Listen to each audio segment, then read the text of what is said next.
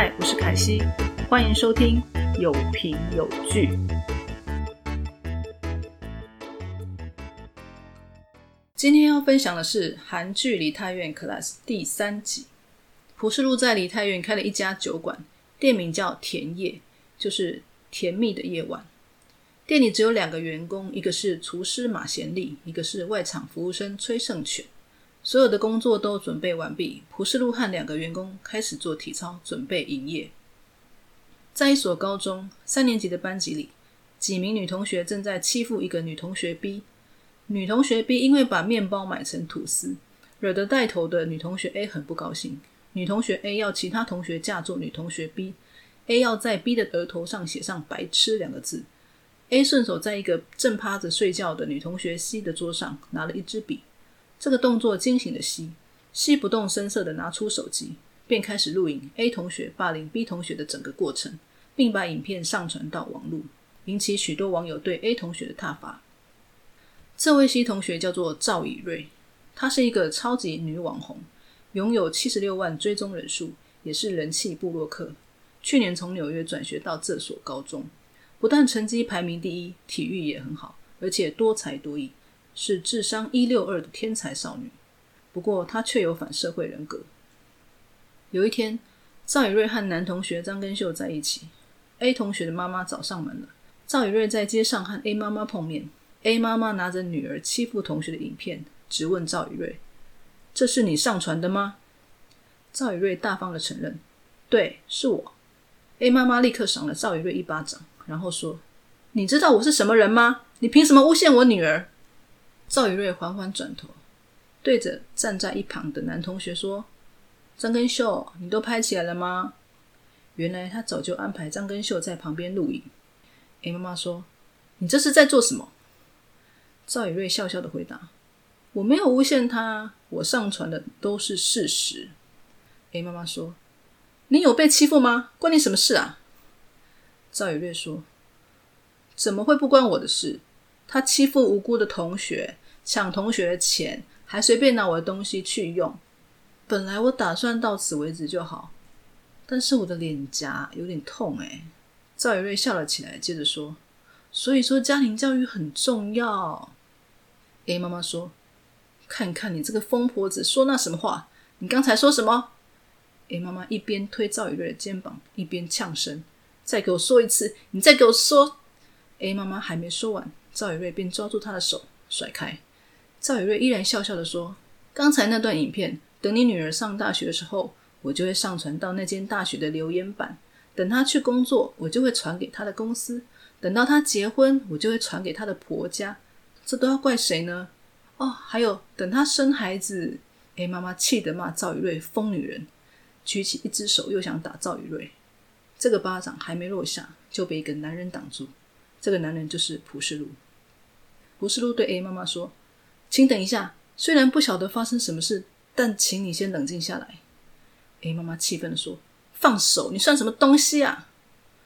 此时赵宇瑞逮到机会，立刻对 A 妈妈打了响亮的一巴掌，然后笑笑的说：“还击！”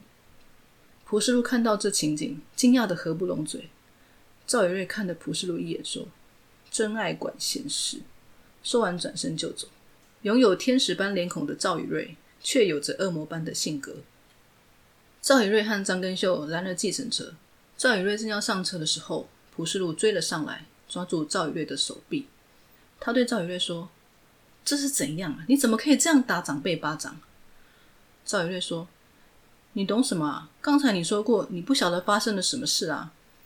朴世禄以教训的口吻说：“不管怎样都不应该。”赵宇瑞接着说：“我爸被那个阿姨害死了。”如果是你，你会因为他是长辈就忍住吗？朴世禄听了，咽了一口口水，放开赵一瑞的手。赵一瑞上了车，关上车门，打开车门窗户，突然对朴世禄说：“骗你的！”还扮了一个鬼脸。车子扬长而去。朴世禄看傻了眼，说：“怎么会有这种人啊？”另一方面，在长家总公司的会议上。张根源正在报告他的计划。由于长家小馆梨泰院店已经亏损三个月了，张根源策划了一个烈焰机制，想把梨泰院店改造成烈焰酒馆，以提高营业额。张根源说：“如果能制作长家小馆专用手机程式，引进并桌或牵线的机制，我们就会变成热门的烈焰酒馆。”张会长问江专务的意见，江专务表示不赞成。张会长转而问吴秀娥，吴秀娥回答：“我反对。长家小馆是我们集团的核心品牌，若是我们引导人们来烈焰，我认为会有损长家小馆以美味著称的品牌形象。”张根源反驳：“认为烈焰就会有损品牌形象，这个想法本身就是很过时的想法。”吴秀娥接着说：“还有最重要的是，烈焰酒馆根本不适合梨泰院。”张根源生气的打翻麦克风说：“你凭什么这么说？”此时，江专务顺着吴秀娥的话说：“我也是这么认为，课程完全不一样。烈焰应该是在酒店或是酒吧，摆明说是烈焰酒馆，显得很廉价。”张根源不放弃，继续说：“对现在的年轻人来说，这可能会管用啊。”江专务说：“现在的年轻人。”你是在说我老是不是？此时张会长说：“他们两个说的没错。”他问张根源：“梨泰院的课程主要是什么年龄？”张根源一副不知所以然的样子。张会长威严的说：“你不知道吗？”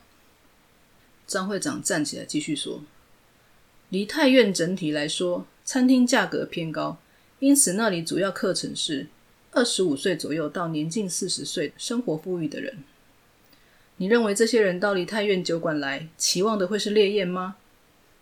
张根源没有说话。张会长拿起张根源的企划书，一边撕掉企划书，一边接着说：“味道、气氛符合价格的品质，餐厅的本质，那里应该用这些来正面对决才对，而不是这种垃圾气划。”说完，张会长把撕碎的企划书丢在地上。张会长继续说：“不能再亏损下去了，吴市长，梨泰院店暂时由你来管理。”吴秀儿说：“好的。”张根源急着向张会长说：“爸，让我负责龙山店。”突然，张会长狠狠甩了张根源一巴掌，在场的人都吓了一跳。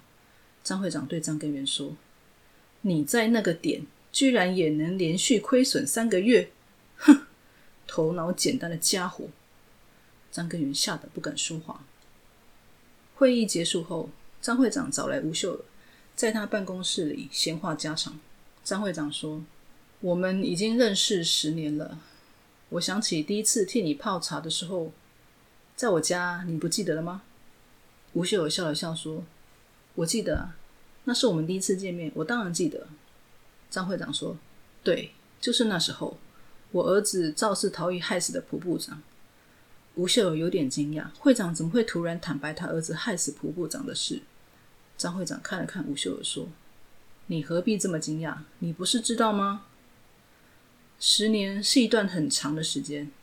蒲世路那家伙在梨泰院开店的，你知道吗？”吴秀友说：“我知道。”张会长说：“就在长家小馆附近，你怎么没跟我说？”吴秀友说。那家店生意不好，又是间小店，不值得你在意。张会长说：“要是现在又出现跟十年前同样的情况，你会怎么做？蒲世路和我，你会选择谁？”吴秀儿没有说话。张会长接着说：“何必这么苦恼？我只是随便问问，你尽管说。”吴秀儿说：“我是常家的人，会长。”张会长说：“对，很好。”其实我老了，还是很有生意头脑，所以我很喜欢你。吴秀儿说：“如果你在意田野的话，张会长立刻说：‘不会，不会，没有关系。那家伙对我来说没有任何意义。他不是你朋友吗？你自己看着办吧。’另一方面，张根秀和赵宇瑞要去梨泰院的夜店。张根秀骑摩托车载着赵宇瑞，在梨泰院的街上，一个玩球的小孩突然冲到街上。眼看就要撞到那个小孩，张根秀突然紧急刹车，摩托车后轮翘了起来，把坐在后座的赵宇瑞抛了出去。一个全身穿着布偶装、正在发传单的人赶紧飞奔过来，接住掉下来的赵宇瑞。赵宇瑞跌坐在那个人身上，那个人则跌躺在地上。戴在头上的布偶头盔瞬间脱落，他的头部也瞬间撞击到地面。原来那个人是蒲世禄。蒲世禄扶起赵宇瑞，发现她就是上次那个打人巴掌的少女。他指着赵宇瑞说：“你是上次那个人吧？”才一说完，突然一阵晕眩，蒲世禄就昏倒了。蒲世禄被送到医院，张根秀和赵宇瑞陪在他身边。蒲世禄一醒来，看看四周，慌张的说：“医院，我昏倒了吗？”张根秀说：“对，医生说你应该是过劳。”蒲世禄又说：“布偶装，我的布偶装去哪了？”张根秀说：“哦，那个衣服后面破掉了，而且为了脱掉，把它剪开了，又急忙要送你上救护车，所以就把它丢掉了。”蒲世路说：“那是我今天才买的，那是定做的，很贵。”张根秀说：“哦，对不起，我会赔你。”蒲世路看到他的包包里还有传单，他说：“不过幸好你有帮我把传单捡起来。”他下床准备要离开。张根秀说：“你好像是在开店。”普世路说：“哦，我在梨泰院开了间酒馆，最近很需要宣传。”这时，一直冷眼旁观的赵宇瑞终于开口说话：“现在哪有人还在穿布偶装发传单宣传的？”普世路问：“不然要怎么做？”张根秀试图缓和气氛。赶紧对普世路说：“很抱歉，他有社交障碍，请你见谅。”普世路说：“这我已经知道了，我是真的很好奇，现在大家都是怎么宣传的。”赵宇月说：“网络广告更有效啊，像是在社群媒体投放广告，或在部落格上宣传。”朴世问：“那要怎么用？要找业者做吗？”赵宇月说：“你在网络上搜寻就找得到了，不过基本上店家要还不错才行。”蒲世禄说：“我才刚开店不久，不太了解，我会参考你的意见，谢谢。”张根秀说：“今天的事真的很抱歉。”蒲世路说：“你真的觉得很抱歉吗？”他拿了一张传单给张根秀说：“如果你真的觉得很抱歉，就来我们店里玩玩吧。”说完，蒲世路就离开了。赵宇瑞小学的时候有一次参加接力赛跑，他跑在第一名的后面，他为了得到第一名，从后面把第一名推倒。于是他顺利得到第一。赵宇瑞的妈妈看到这种情况，不但没有骂他，还希望优秀的女儿继续保持优秀的人生，不要过着不上不下的生活。妈妈告诉他，每个人都会按照自己的方式来做判断，因此好人与坏人的标准很模糊，但是优秀人才的标准很明确，那会用数字来标示。赵宇瑞和张根秀离开医院后，便去夜店找朋友玩乐。离开夜店之后，赵宇瑞、张根秀和他的朋友三人想要去长家小馆吃东西。因为赵宇瑞出示假身份证，被吴秀儿当场揭穿他未成年，不能进入酒馆。于是三个人被赶了出去。正当他们想着要去哪里吃东西的时候，赵宇瑞看着田野的招牌说：“去那里怎么样？”田野的生意很差，店里一个客人都没有。蒲世禄和两个员工正在讨论该怎么宣传。这时候，赵宇瑞他们三个人刚好进来。外场崔胜权拿菜单给他们后，蒲世禄交代崔胜权，他要出去看一下别家店的情况，请崔胜权记得先检查客人的身份证。蒲世禄出去之后，崔胜权请三位客人出示身份证。赵宇瑞又拿出了假证件。崔胜权看了看证件上的照片，又看了看赵宇瑞。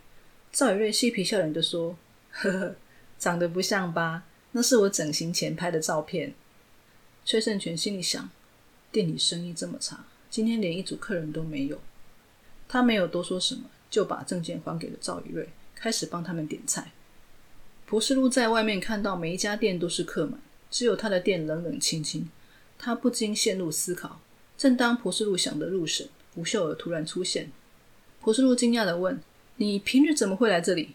吴秀儿说：“我现在负责管理梨泰院的直营店，所以就过来看看啊。”蒲世禄说：“哦，我们应该会常见面。”吴秀儿主动挽起蒲世禄的手，说：“你很高兴吧？不过你刚才好像在发呆，你有什么烦恼吗？”普世路说：“我在想我的店哪里不够好。”吴秀儿说：“为什么？我觉得田野很舒服，也很好啊，生意不好吗？”普世路说：“刚才好不容易才接到一组客人。”除了刚开店的那个月之外，营收一直是亏损状态。吴秀儿说：“如果你不介意的话，要不要让我看看你们的收支表？说不定在支出方面有不必要的漏洞。我是学这方面的，可以帮你看看啊。”普世路说：“没有漏洞。我们店面平数小，员工也少，成本是销售额的百分之二十五。供应商是我认识的人，所以能拿到品质好又便宜的食材。问题是租金，店租应该只能占销售额的百分之十。可是我们店……”吴秀儿听到这里，突然放开普世路的手。吴秀儿说：“你懂很多哎，都是从哪里学的？”啊？”普世路说。我这七年来一心都只想着要开店，所以研读了不少东西，尤其是张会长的自传，我读了很多遍。我越读越觉得他很了不起，那带给我很多帮助。吴秀儿说：“要在梨泰院做生意本来就很难，你不打算换一个地点吗？”蒲世路说：“不打算。”吴秀儿说：“我有跟你讲过吗？即使过了七年，你还是没有改变。”蒲世路说。你也一点都没变啊！我是说，你依旧很漂亮。他们走到了田野店门口，吴秀儿看到了未成年的赵宇瑞在店里用餐。蒲世禄和吴秀儿约好下班后见面，然后蒲世禄走进他的店，吴秀儿则在店外拿起手机准备报警。张根秀的朋友喝多了，因为叫崔胜全打工仔，引起蒲世禄的不满。蒲世禄对客人说。请按服务铃，不要这么没礼貌。结果客人站起来呛声，最后和崔胜权打了起来。崔胜权拿了一个酒瓶，正要砸向客人时，在厨房的马贤利立刻出来大声喝阻崔胜权，崔胜权这才住手。蒲世禄叫马贤利打一一九，马贤利正要打电话时，警察突然进来了。警察说他们接获举报，这里有未成年人。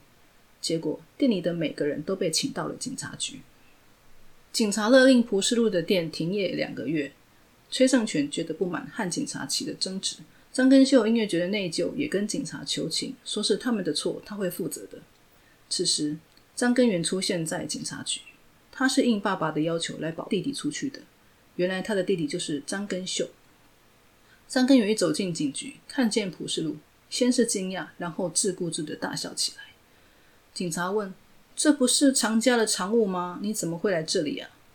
张根源一手搭在张根秀的肩上，说：“这家伙是我的家人。”张根秀立刻厌恶的把张根源的手拿开。张根源又指着蒲世禄说：“这位则是我的同学。”哦，不对，他还没毕业就被退学了。我们应该不算同学吧？蒲世禄表情凝重，没有说话。张根源接着说：“哎呦，我们会这样见到面也是有缘呢。”很高兴见到你啊，蒲世禄。张根源伸出手要跟蒲世禄握手，蒲世禄没有理会张根源，他对警察说：“我累了，赶快结束吧。”张根源对警察说：“等一下，我家这小子好像让我朋友陷入了困境，我觉得很过意不去。”然后他对蒲世禄说：“怎么样，要不要我帮你啊？”蒲世禄依然没有说话。这时，警察说。如果他是你朋友的话，应该有别的办法可以解决，请你不用担心。蒲世禄听到警察这样说，简直火冒三丈。他对警察说：“我的梦想是当一名警察，但我以前因为忍不住怒气，就成了有前科的人。有前科的人不能当警察。我了解后就死心了，因为警察的职业就是要守护法律，警察要比任何人都清廉正直，这才是我梦想与尊敬的警察。”可是你这是在做什么？他算什么？他是总统吗？他到底算哪根葱？凭什么他一句话就能滥用公权力？我和他不是朋友，请依法处理。说完，蒲世禄掉头就走。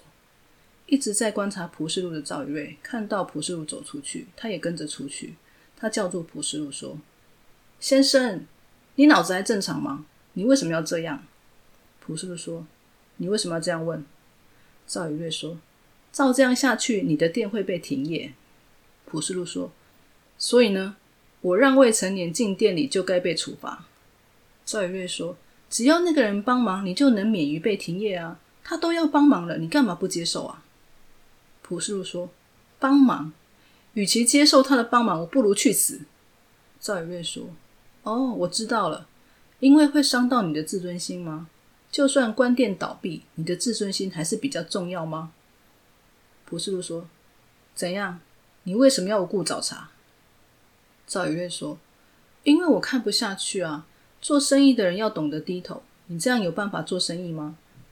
蒲世禄说：“你之前也说过，什么都不懂就别多管闲事。”赵宇瑞说：“我是不知道啊，虽然我不了解，但只要你忍耐这一次就可以解决。”突然，蒲世禄怒吼着：“忍耐这一次，最后一次，这样一次又一次。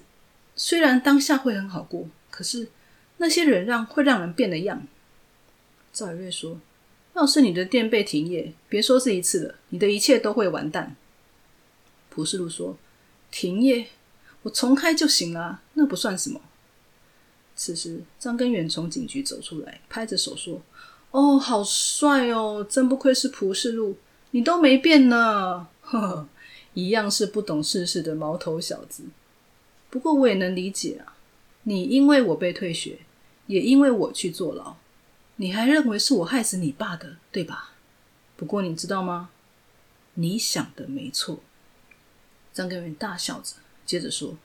国中毕业有前科，又是孤儿，因为我而毁掉人生的可怜虫蒲世禄，哎呀，这该怎么办才好啊？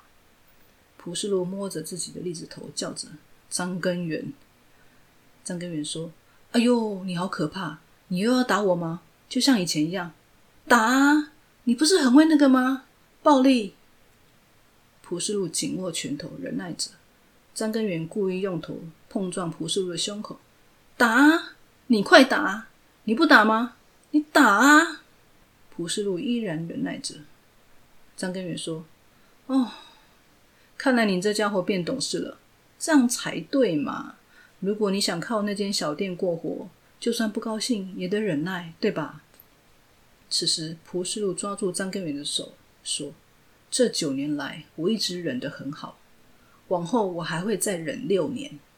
你的追溯期，我的计划。”长达十五年。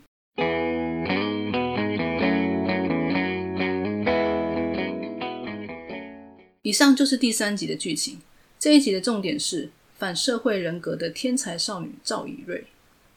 赵以瑞这个角色的设定是高能力反社会人格者，她拥有高智商，做任何事都易如反掌，而且为了达到目标会不择手段。加上她妈妈灌输给她的观念是。不需要选择当好人或坏人，只要当一个优秀的人。所以赵宇瑞对自己非常有自信，他就是一个优秀的人。其实反社会人格的人并不等于容易犯罪，而是他们有一些特质不同于常人，例如缺乏同理心，他们通常无法理解一般人的情绪反应，也就是社交障碍。但他们会透过观察来了解一般人对事情的反应和需求。赵宇瑞第一次遇见蒲世禄。只觉得他是一个爱管闲事的人。第二次相遇是蒲世禄救了他。蒲世禄在医院的时候，只关心他自己的布偶装和传单，没有趁机向害他受伤的人索求巨额赔偿。这让赵宇瑞觉得蒲世禄这个人是不是脑子坏了？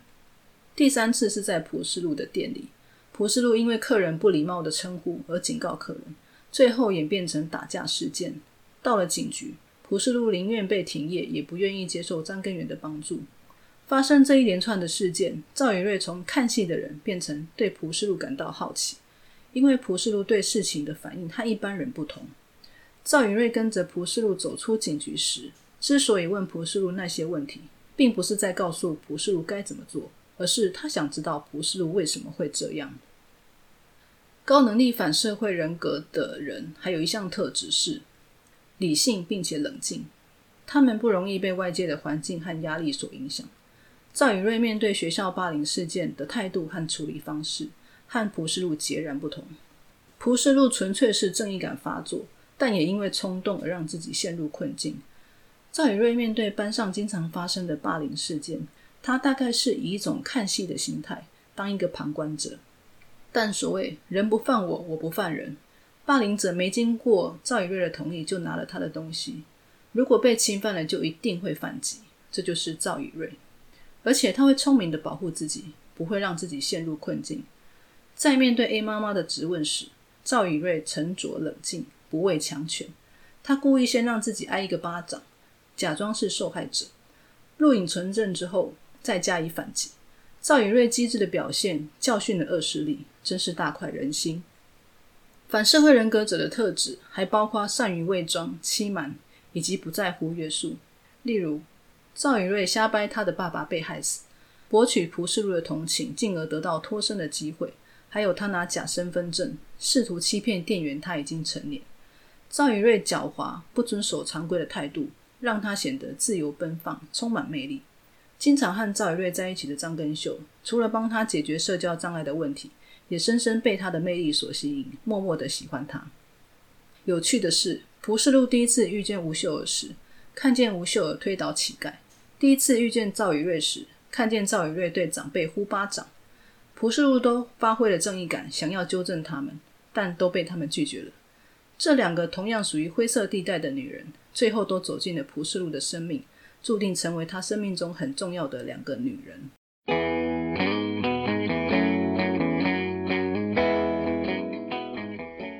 好的，今天的节目到这边，喜欢今天的节目吗？如果你是 Podcast 听众，请按关注并订阅；如果你是 YouTube 听众，请按喜欢、订阅并分享。请期待下一集，我们下次见喽！